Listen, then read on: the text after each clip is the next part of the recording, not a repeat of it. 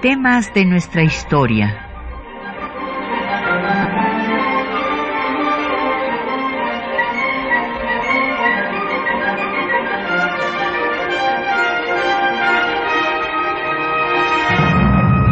Un espacio que difunde el conocimiento del pasado para comprender nuestro presente. Programa a cargo de la maestra Patricia Galeana.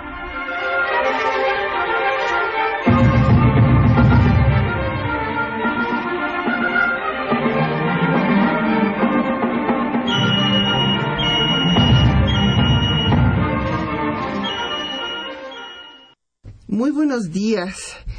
Eh, vamos a dedicar nuestro programa de hoy a un tema eh, pues que espero que sea de mucho interés para ustedes, porque vamos a hablar de los partidos políticos.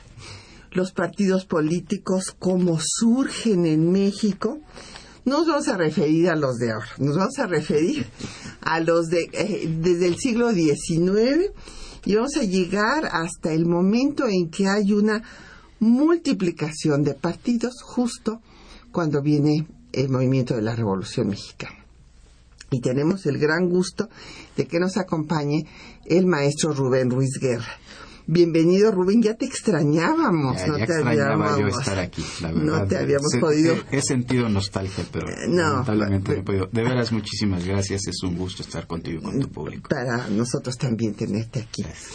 Y bueno, tenemos para nuestros radioescuchas, como cada viernes, libros para profundizar en este tema. Por una parte, el Fondo de Cultura Económica nos donó dos ejemplares de una obra que es un clásico que yo creo que toda ciudadana y ciudadano deben leer. Es El futuro de la democracia de Norberto Bobbio este gran filósofo de fin de siglo pasado que realmente tiene unas enseñanzas, yo cada vez que lo releo le encuentro más, más ideas brillantes. Entonces espero que lo disfrute. Y por otra parte tenemos 10 ejemplares de una eh, obra que es específicamente de, vinculada con el tema también que estamos tratando esta mañana, que son las sucesiones políticas en la historia de México, cambios y continuidades. Es eh, una eh, obra colectiva que coordina nuestro muy querido amigo, que ojalá que nos esté oyendo y le mandamos todo nuestro cariño, don Luis Prieto, en las jornadas de historia de Occidente. Este es el volumen 33. Y pues ahí verán ustedes cómo se han dado los cambios y las continuidades en las sucesiones políticas y el papel que han jugado los partidos en estas eh, sucesiones en nuestro país. Esta es una publicación del Centro de Estudios Universitario, de nuestra UNAM, eh, de la Coordinación de Humanidades, nuestra máxima casa de estudios. Entonces están como de costumbre a su disposición el 55 36 89 89, una alada sin costo que es el 01 850 52 688 y también nos puede usted eh, mandar un correo de voz o hablar y dejar su mensaje en el 5623 3281 y estamos en el correo electrónico en temas de nuestra historia arroba yahoo.com.mx en Twitter en arroba temas historia y en Facebook en temas de nuestra historia UNAM y el programa queda en línea en el www.radionam.unam.mx durante una semana. Bueno, pues primero vamos a ver, eh, o sea, ¿qué, qué es esto de los de los partidos, o sea, los grandes especialistas en el tema de partidos, el clásico número uno, pues es Max Weber, que nos habla de que son asociaciones pues para tener el poder. la, lisa y, y son políticos. Exactamente. Y bueno, coinciden Giovanni nos dice que son los ciudadanos cuyos objetivos pues son hacer imperar sus ideas políticas comunes. Ahora bien, esto implica una organización y estas organizaciones surgen de los, eh, bueno, primero de, de las logias masónicas. ¿Y cómo surgen las logias masónicas? Bueno, pues les parece muy buena la idea a los ingleses, que son unos haces para la política, la verdad. Se les ocurre que estas organizaciones gremiales de los artesanos medievales que querían guardar los secretos de, la construcción de las catedrales góticas, pues estaba muy bien también para cuestiones políticas. Así pues, van a tener eh, pues el rito escocés de Ramsey desde 1717 y el rito de York en la antigua capital de Inglaterra surge en 1777 y después pues de Inglaterra pasan a Francia a donde llevan las logias los jacobinos, los estos eh, liberales radicales que se reunían en la calle de Jacob, por eso se llaman jacobinos, porque hay quienes eh, pues los asocian, claro, con las ideas de Juan Jacobo Rousseau, pero en realidad es porque se reunían en la calle de Jacob. Y eh, después pasan también a España, fundamentalmente en el gobierno de Carlos III, y desde luego, pues la iglesia y la corona los condenan y los declaran herejes. Y esto yo siempre quiero hacer énfasis, no es que fueran ateos los masones. Los masones creían o siguen creyendo en su en la divinidad, en una fuerza sobrenatural, se puede llamar la naturaleza, justamente, ¿no? que crea todo. Pero eh, al ser excluidos, expulsados por la propia Iglesia Católica, que es lo que nos interesa porque es la mayoritaria en nuestro país, que tuvo durante el siglo XIX y sigue teniendo hasta ahorita, pues un poder político muy impresionante.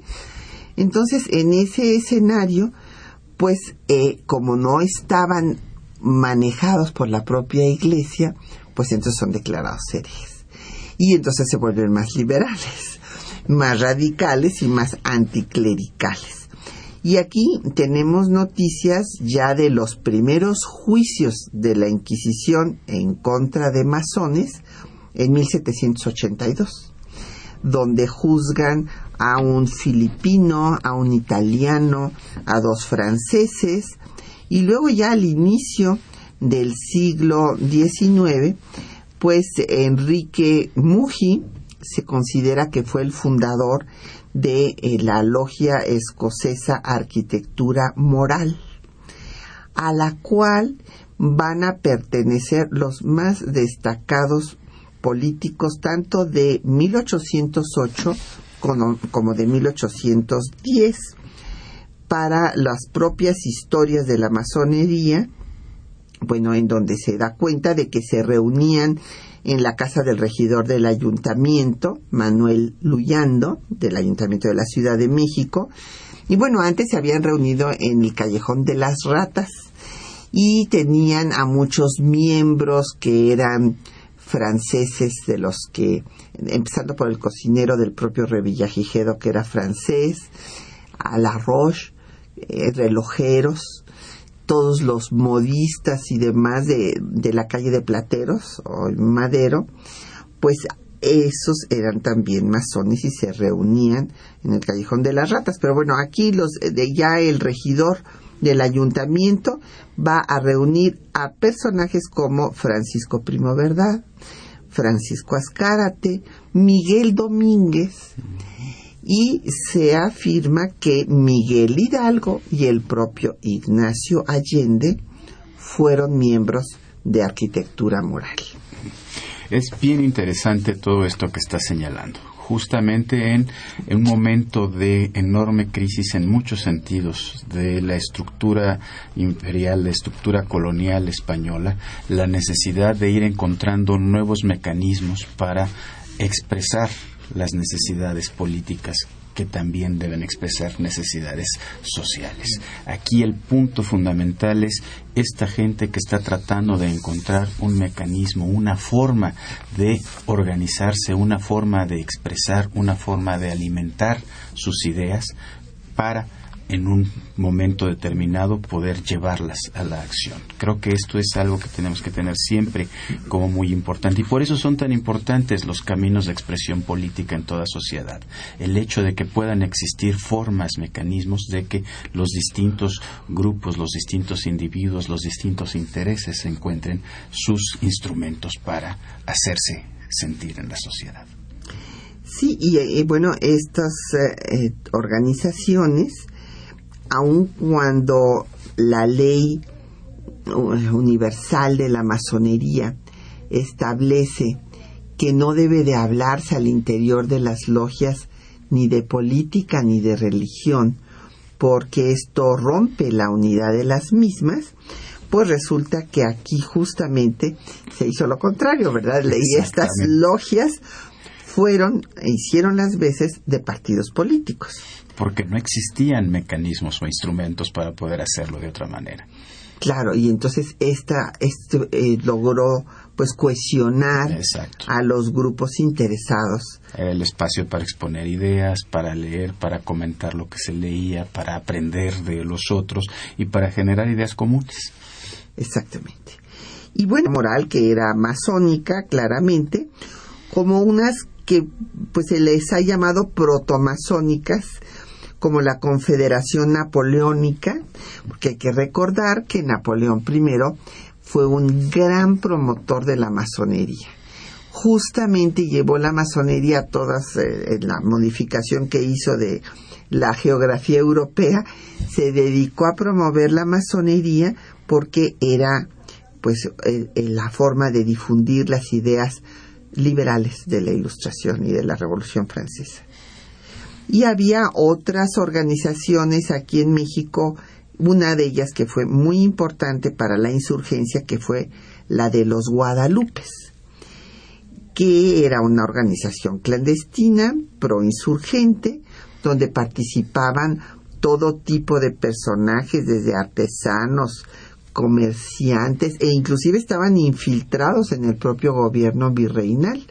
Por eso podían obtener información y transferirla a los insurgentes, así como apoyo económico.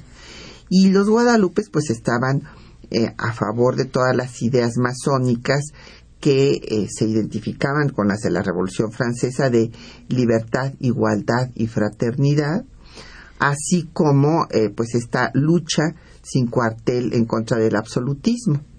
Por esa razón, pues Calleja los persiguió todo lo que pudo para tratar de acabar con ellos. Hay que recordar que también en las propias tropas españolas que vinieron para combatir a la insurgencia también vinieron masones.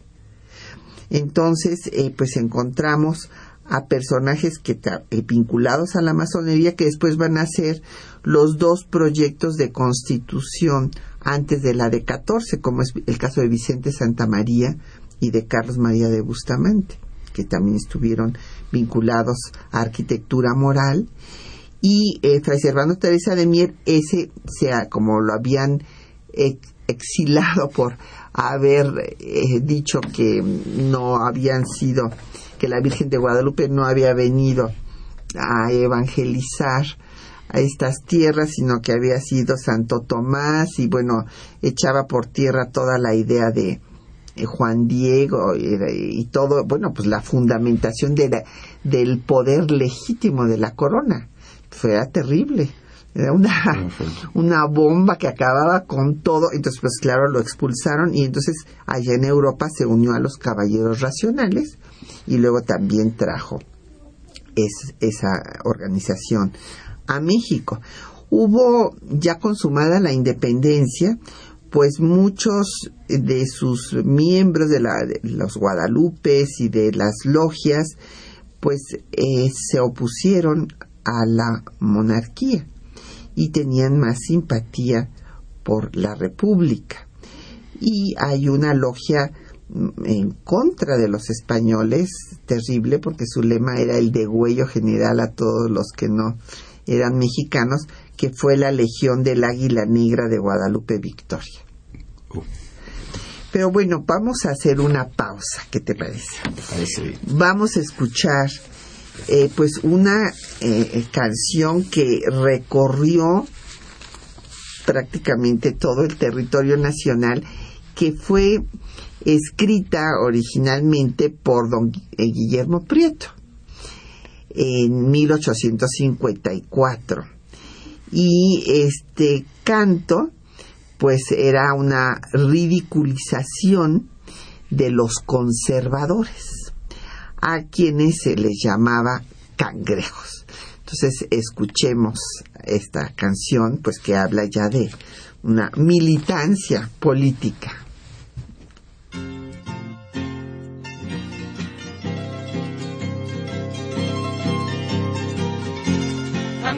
Al combate, cangrejos al compás paso para adelante, 200 para atrás. Casacas y sotanas dominan donde quiera, los sabios de Montera felices nos harán.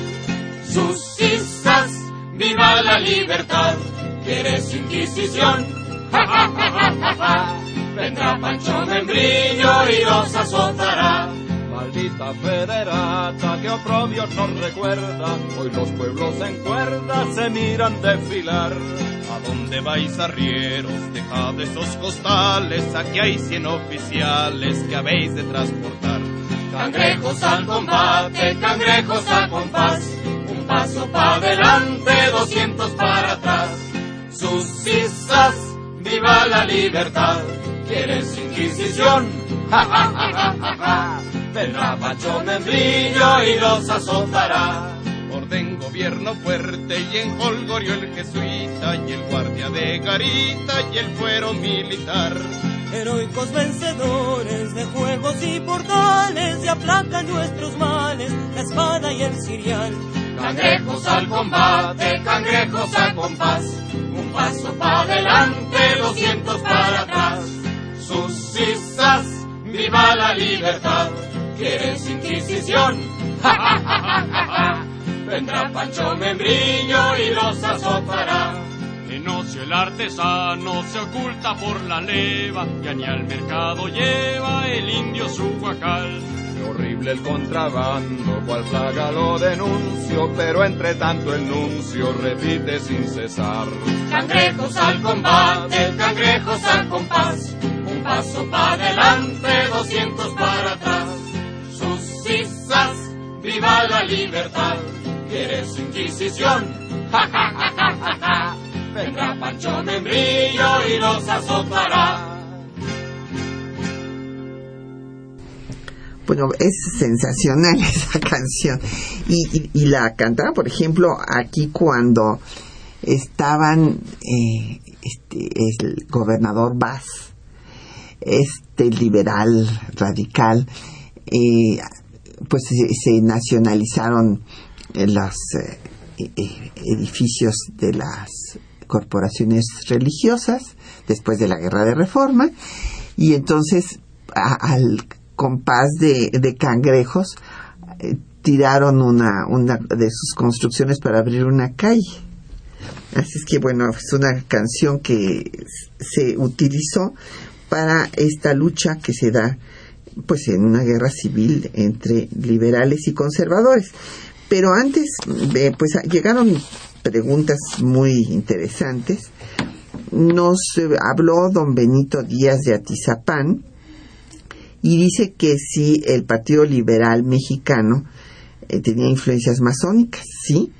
Inclusive eh, Benito Juárez ingresa a la, a la logia que todavía no llegamos a ella porque hubo una le, le, voy a dar rápidamente la explicación don Benito se hicieron eh, estos grupos, como ya habíamos dicho, eh, que los eh, escoceses empezaron a funcionar, que hubo una logia radical, la del Águila Negra de Victoria, y luego, con el apoyo del embajador Joel Robert Poinsett, se consigue el permiso para establecer, bueno, tiene otro nombre especial, la Carta de aceptación de la logia de York, que además de haber nacido en York, Inglaterra, primera capital de eh, ese reino, después se trasladó a Nueva York. Y entonces consiguieron la carta de patente de la logia eh, de eh, York en Estados Unidos y establecieron en 1825 el rito yorquino, separándose del rito escocés de Ramsey.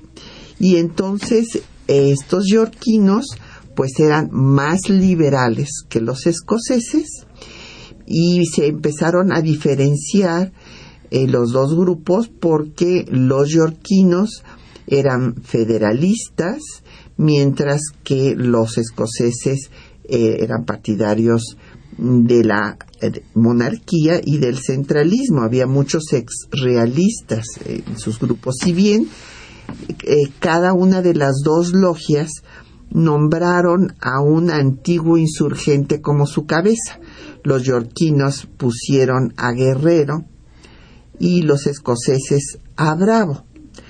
Y estos eh, dos grupos pues se disputaban el poder al punto de que hubo tal cantidad de conflictos que en 1826 se le ocurre a don Juan María Mateos hacer un rito nacional, el rito nacional mexicano, que se formó con escoceses y yorquinos, y es al que se incorporará Juárez en 1847 pero eh, pues no obstante el rito nacional sigue habiendo eh, los yorquinos los escoceses siguen disputándose el poder al punto de que hay un momento en el que se da un decreto de supresión de las logias en 1828.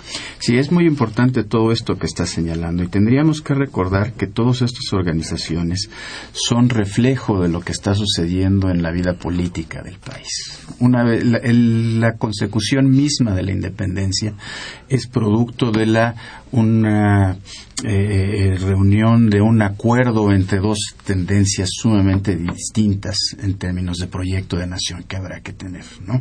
Por una parte, el proyecto iturbidista, que es un proyecto más bien conservador, que es un proyecto monárquico, ciertamente, aunque en ese momento todavía no se está planteando como tal. Y por otra parte está el proyecto que podríamos denominar más popular, que es el que está encabezado por Vicente Guerrero, ¿no? que, que ha encabezado esta lucha de resistencia muy importante en, en, la región sur del país. Eh, una vez que se alcanza la independencia, se trata de llegar a acuerdos políticos, pero hay tres grandes tendencias políticas que empiezan a, eh, eh, a manifestarse de distintas maneras. Por una parte es el monarquismo dividido en dos tendencias, que sería por una parte la tendencia que trata de recuperar la figura de un rey Borbón, de traer un rey Borbón de España, y por otra parte la figura que ve eso como algo muy difícil y que apoya la candidatura de Agustín de Iturbide.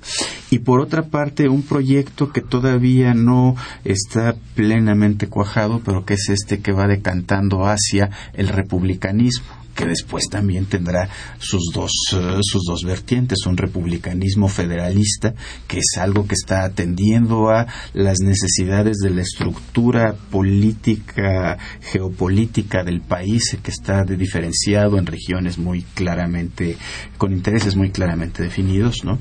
Y por otra parte, una tendencia que irá decantándose hacia el centralismo, la creación de un poder central, de un poder general que logre controlar el conjunto del país. Es la interacción, las combinaciones de estas distintas corrientes lo que va a ir marcando el quehacer político. Ciertamente las logias masónicas irán cobrando un papel muy importante como este instrumento aglutinador y conformador de los proyectos políticos, por una parte, y por otra parte, que va a servir para ir generando los vínculos personales, algo muy importante en ese momento, para las lealtades, para generar lealtades, para generar apoyos en, el, en la ejecución de la política. Esto hará que muy rápidamente esto se vaya, se vaya, vaya entrando en una dinámica, mm, eh, vamos a decirlo, de, de, cada vez mayor conflictividad política. En vez de resultar instrumentos para resolver, para dialogar, para acordar, lo que hizo fue ir generando oposiciones. Y ya para finales de la década del 20 hay enfrentamientos muy fuertes, hay ya expresiones políticas muy radicales desde el, tanto desde el poder político como en contra de quien está en el poder político. Pensemos en el primer presidente de Guadalupe Victoria, cómo termina su gobierno, la, elección que viene inmediatamente después, que genera muchos problemas y que termina con un motín que lleva al poder a Vicente Guerrero, ¿no? Y que todo esto se va convirtiendo en un instrumento que eh, eh, eh hace que la política sea vista como un, como, como un problema más que como una virtud. Para la década de los años, para principios de los 30, ya el espíritu de partido es visto como algo negativo, como algo que está generando problemas en vez de generar soluciones en el país. Eso es muy importante porque de ahí yo creo que viene esa tradición de tener una actitud contraria a los partidos eh, y hay que entender que no puede organizarse una democracia sin partidos. Así es. ¿Cómo nos vamos a poner de acuerdo 120 millones de personas si no es mediante organizaciones políticas? Exacto. Y es más, en ese momento es tan, tan, tan curioso, tan tan impresionante esto que los dos grandes representantes ideológicos de las dos vertientes de, de, las ideologías políticas del México del siglo, la primera mitad del México del siglo XIX, José María Luis Mora y Lucas Alamán después, ambos reniegan del espíritu de partido. Y lo que las organizaciones, las líneas políticas de acción que ellos encabezan, ellos mismos rechazan el llamarse a sí mismos partidos es muy interesante cómo Lucas Alamán ya a, finales, a principios de los 50, finales, y principios de los 50, le está diciendo a Antonio López de Santa Ana, el Partido Conservador, si es que a la mejor parte de la sociedad se le puede denominar partido, ¿no? Está esperando tales y cuales cosas, ¿no? Están ambos renegando de esta idea del funcionamiento del partido político como un instrumento de construcción social, de construcción política. Pero al mismo tiempo ellos dos, cada uno, funda un partido. Eso es lo, esa es la Funda un partido, o sea, eh, José María Luis Mora, el Partido del Progreso, el Partido Liberal, en oposición al Partido Conservador de Lucas Alamán. Exactamente. Y, claro, este, pero es interesante este antecedente de la crítica a las logias y de la supresión a las logias porque en efecto, como tú decías, eh, la gente llegó a pensar que generaban los problemas en lugar de resolverlos y además había una situación que en un momento en el que se está construyendo realmente la nacionalidad del Estado-Nación, no les gusta, en el caso de las logias, que tengan vínculos con el extranjero. Las ven mal. Por ejemplo, uno de los grandes ataques a los yorquinos es que cómo es posible que hayan obtenido su carta eh, de patente con la intermediación nada menos que del embajador de Estados Unidos, ¿verdad? El que fue expulsado después del país por su intervención en asuntos políticos. Entonces, esto también para las logias les va a traer una mala imagen. Les genera una mala imagen, pero por otra parte, y quiero insistir en esta idea, siguen funcionando como este instrumento de relación entre los actores políticos que tratan de llegar al primer nivel Pienso, por ejemplo, en el relato que se hace del ingreso de Benito Juárez a, a la logia. Y cuando se hace la descripción de quiénes son todos los que están ahí eh, eh, actuando dentro del, mismo, rito de del, mismo rito de iniciación, es impresionante, es así la plana mayor de... Él, él era diputado, pero están ahí ministros, está el presidente de la Cámara de Diputados, en fin, hay una presencia fundamental de todos estos actores que van a ser muy importantes en lo que vendrá después en, las, en mediados del siglo XIX mexicano.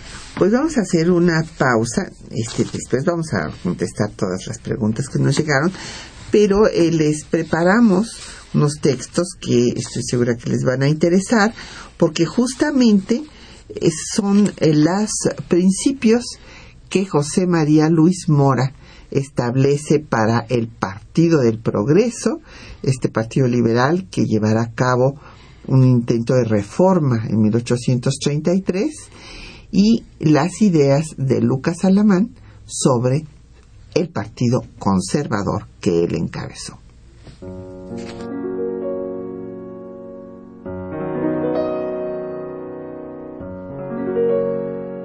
En 1833, José María Luis Mora ideó el programa del Partido del Progreso para realizar una reforma liberal.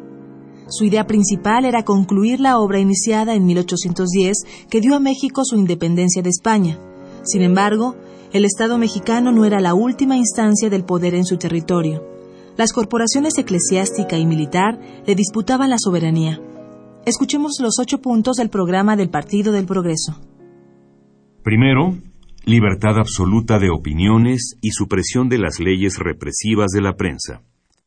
Segundo, abolición de los privilegios del clero y de la milicia.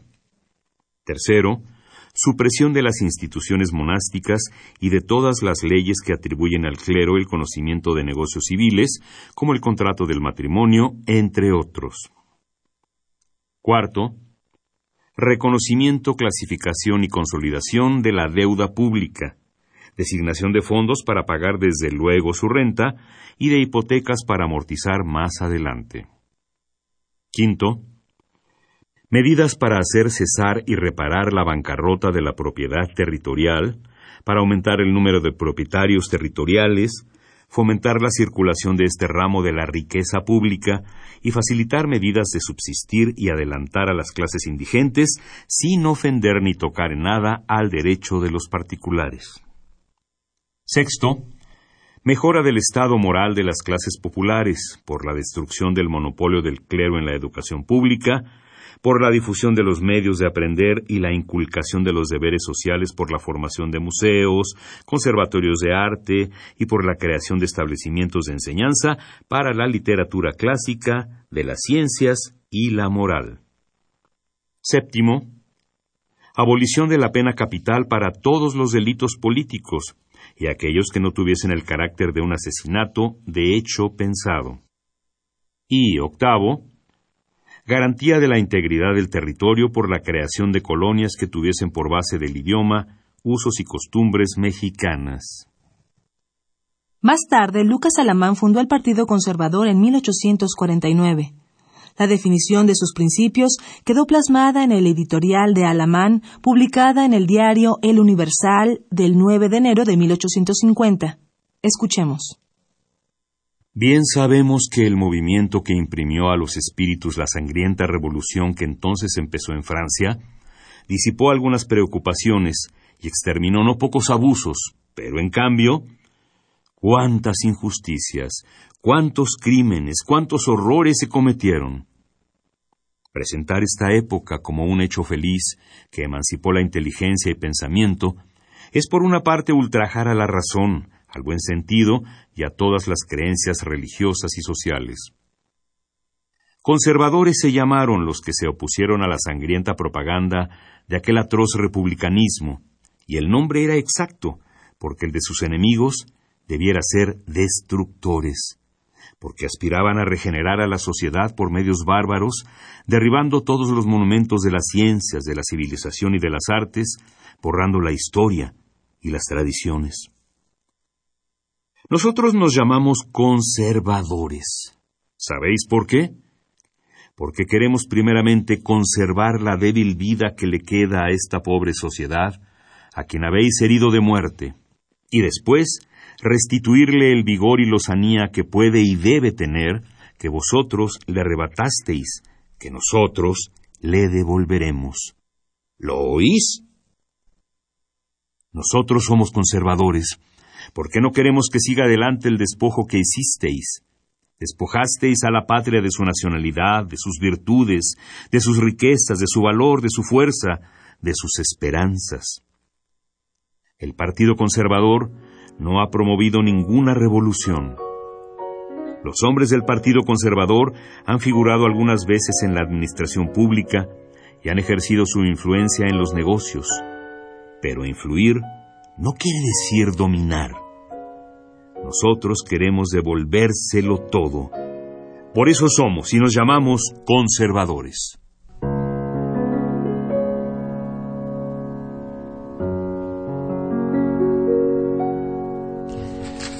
Pues ahí tienen, ustedes escucharon eh, cómo eh, José María Luis Mora, yorquino, que, fue cabeza de- del rito de York, liberal, federalista, y que da eh, todo este plan programático de acción al Partido del Progreso, entendiendo que el, la contraparte es el del retroceso, son los cangrejos, como les dirán después.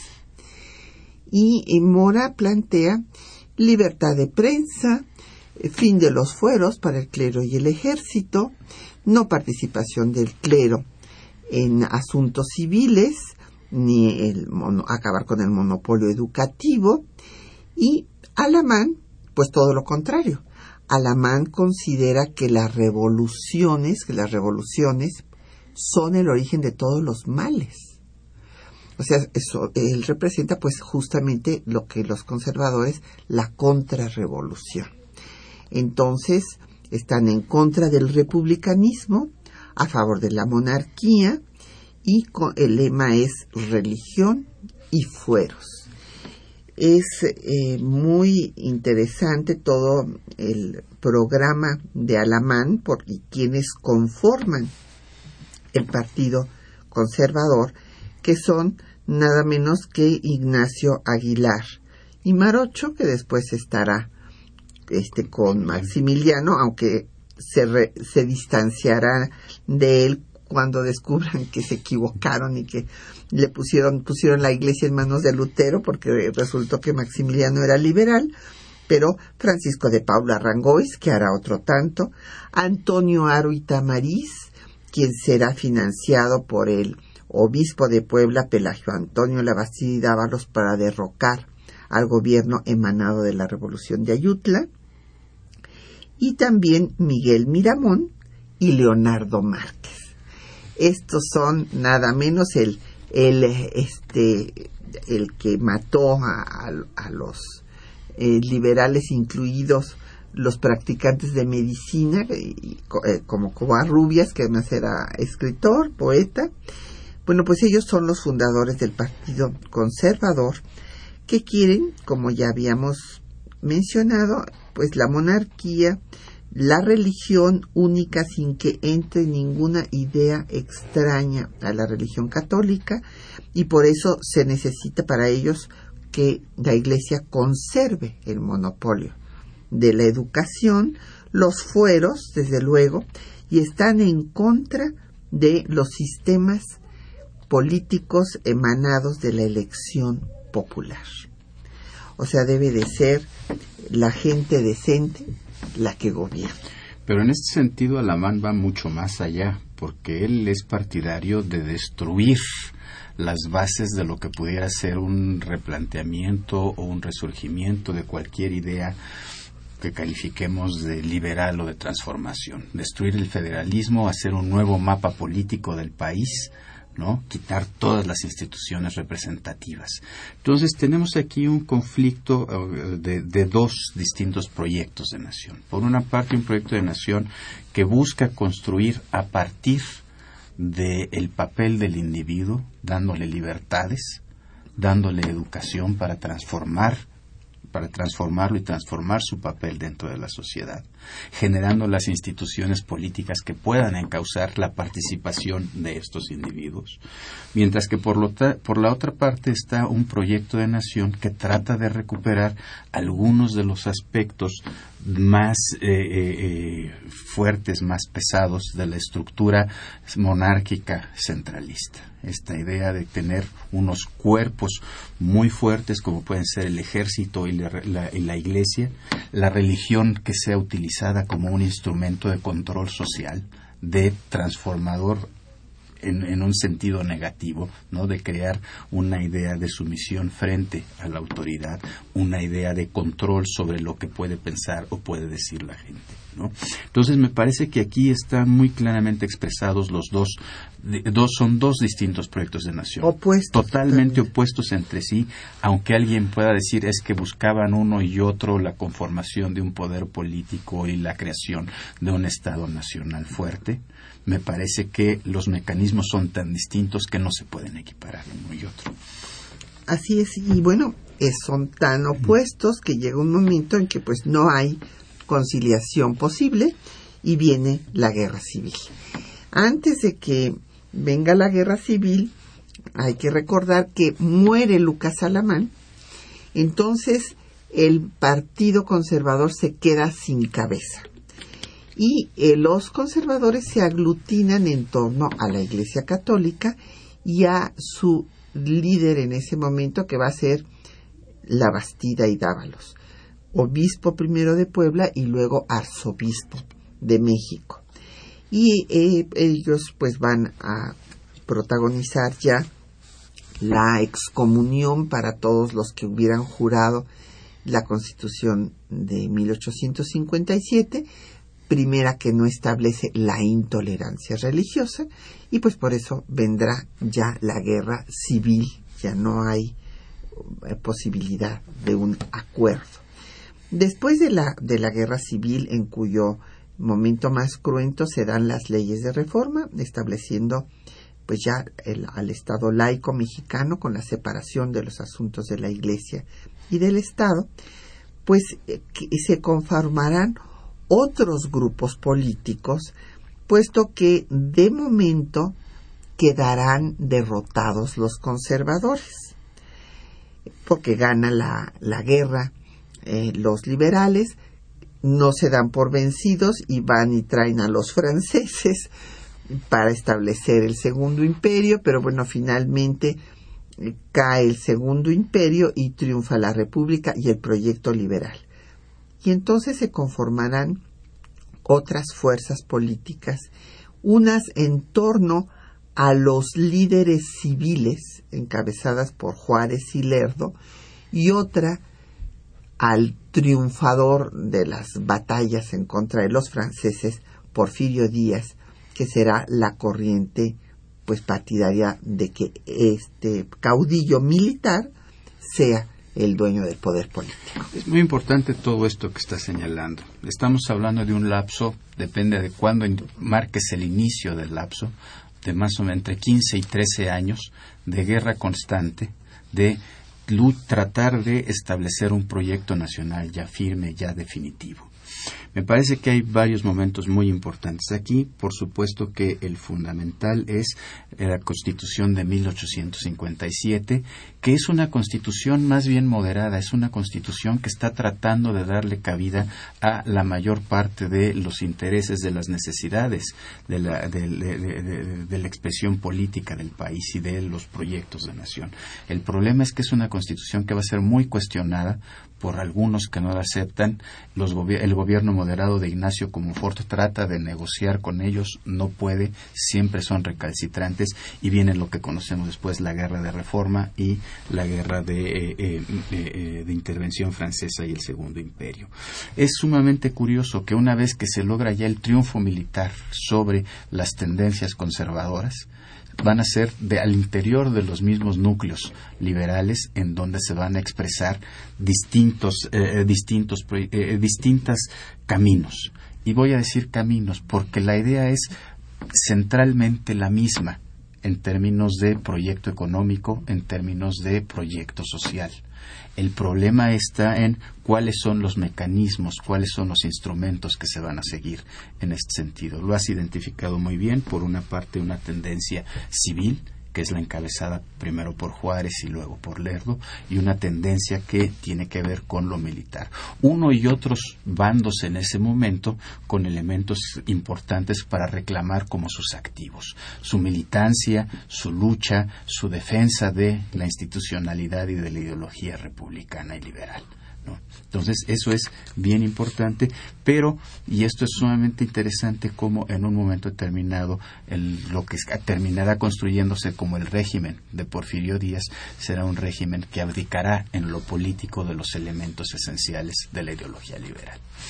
Así es, va a convertirse en el liberalismo conservador, como lo llamó muy atinadamente Justo Sierra, que por cierto va a ser el que encabece la Unión Liberal, que es ese núcleo de liberales conservadores, conservadores del poder, justamente, que va a dar lugar al grupo de los científicos.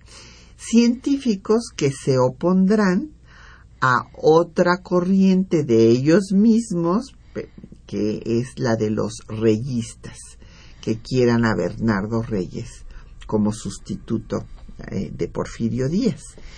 Y viene pues ante la pues obstinación de don Porfirio de haber dicho primero que ya estaría muy de acuerdo en que hubiera partidos políticos en la entrevista a Díaz Krillman que le da al periodista Krillman de la Pearson's Magazine en 1908 pero después se arrepiente o, simplemente hay quienes dicen que lo, lo dijo para ver quiénes eran los que aspiraban al poder y eliminarlos.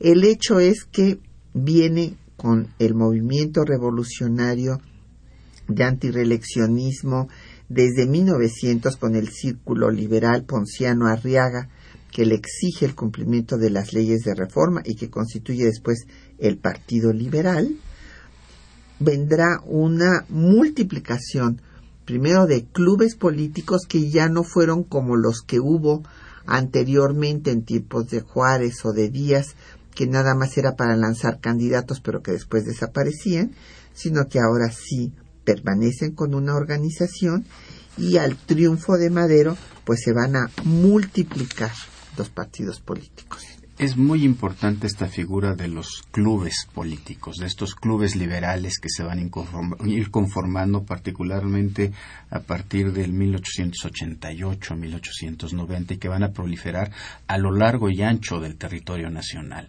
que ya van a ser espacios con una característica un poco distinta, ya son organizaciones más califiquémoslas de modernas, en el sentido de que hay reuniones periódicas, discuten, generan ideas comunes, tratan no solo de hacer una expresión de apoyo a alguien, sino que tratan de generar ideas, tratan de generar proyectos. Y hay un elemento muy importante tú ya lo señalaste, hay que insistir en ello, es que es esta necesidad, este reclamo de que las leyes de reforma se cumplan en su plenitud. Esta necesidad de que esos elementos constructores de una sociedad moderna sigan rigiendo el proceso de construcción de la sociedad moderna. Pues vamos a hacer otra pausa musical para escuchar ahora el Club Verde, que fue una composición ya con un carácter político, bueno, también los cangrejos tenían un carácter político, pero aquí ya es de la nueva etapa de los partidos que se van a llamar partidos políticos y tendrán una organización más adecuada a lo que entendemos hoy como partidos. Y esta canción la va a eh, componer eh, Rodolfo Campodónico porque el color verde era el color de los antireeleccionistas. Y esta canción fue prohibida en Sonora porque apoyaba a la oposición a Porfirio Díaz y por eso se convirtió en la bandera de los antireeleccionistas y se cantaría durante toda la campaña de Madero.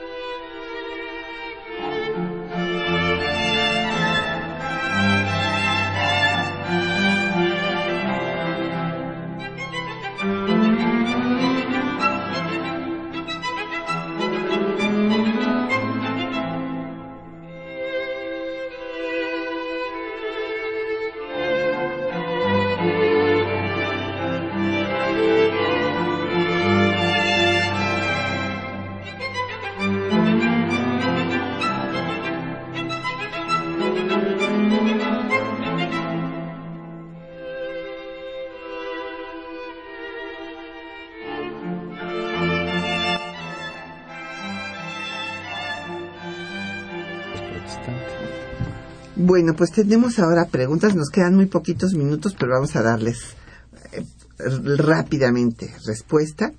Bueno, ya habíamos dicho eh, de don Benito Díaz Yatizapán, que dice que si tenía el Partido Liberal influencias masónicas y dijimos que sí.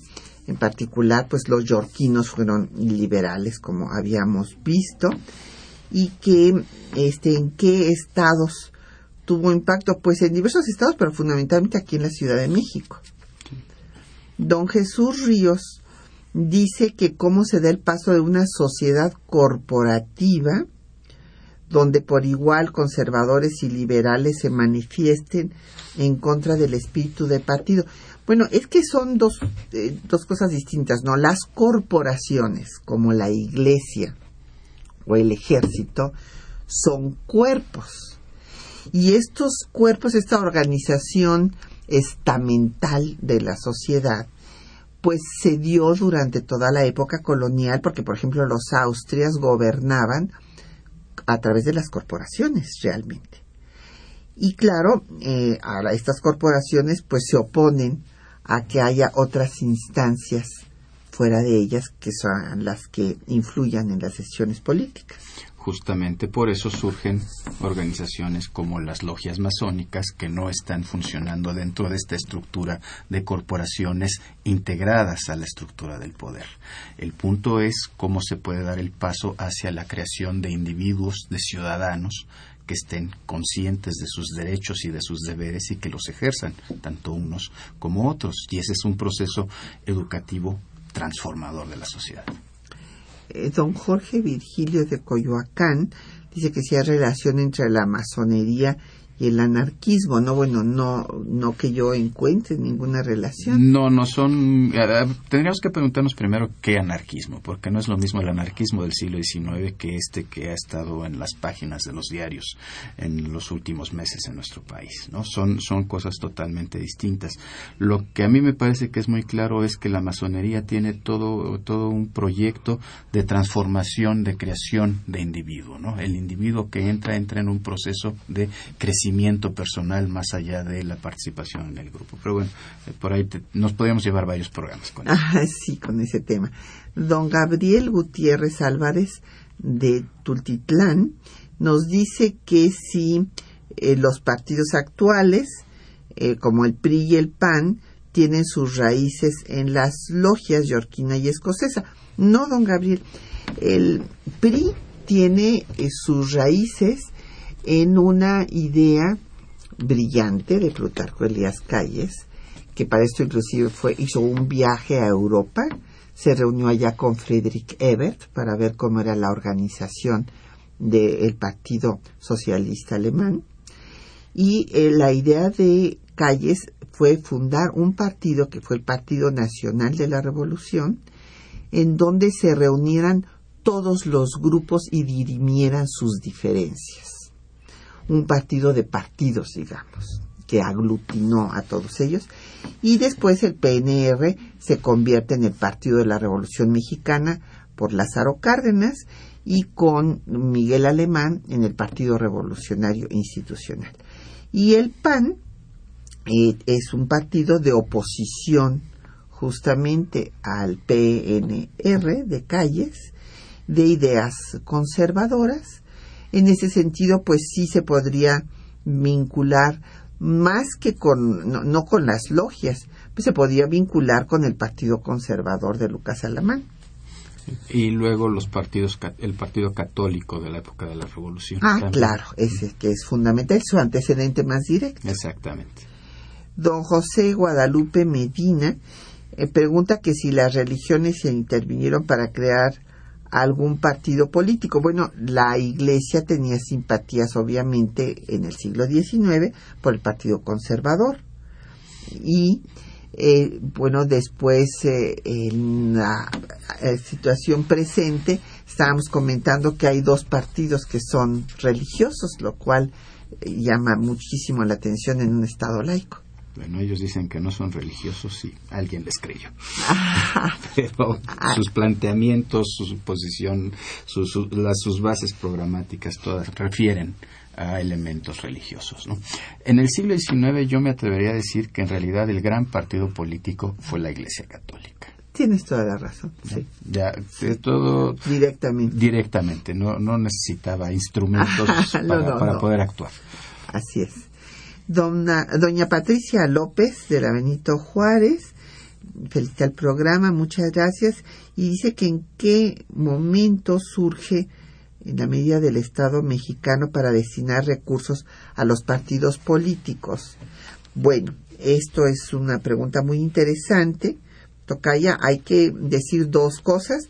Primero que en 1911, o sea, una vez que ya triunfa la revolución maderista, se promulga la ley electoral que es la primera que le da personalidad jurídica a los partidos políticos y establece los requisitos para eh, cómo se deberían organizar y funcionar.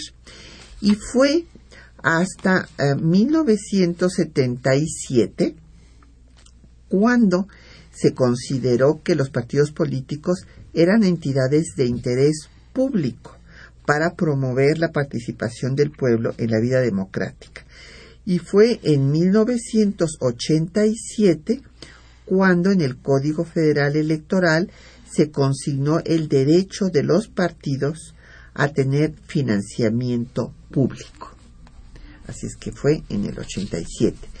Y bueno, ya nos tenemos que ir, porque ya las otras preguntas son de otros temas. Les agradecemos mucho sus llamadas a don Efren Martínez, a Alfonso Borja Prieto, a José Alfredo Cid, sus eh, eh, tweets. Les agradecemos muchísimo a todos su atención y desde luego al maestro Rubén Ruiz Guerra que nos haya acompañado para hablar de estos temas. Siempre un gusto. Gracias y nos despedimos hasta dentro de ocho días.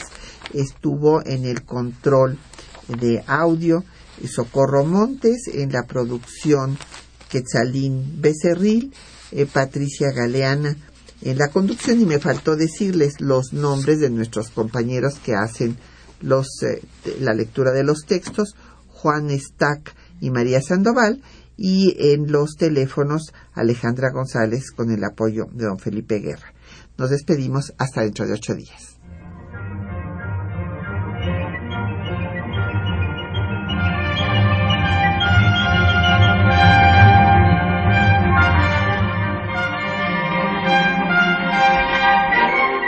Temas de nuestra historia.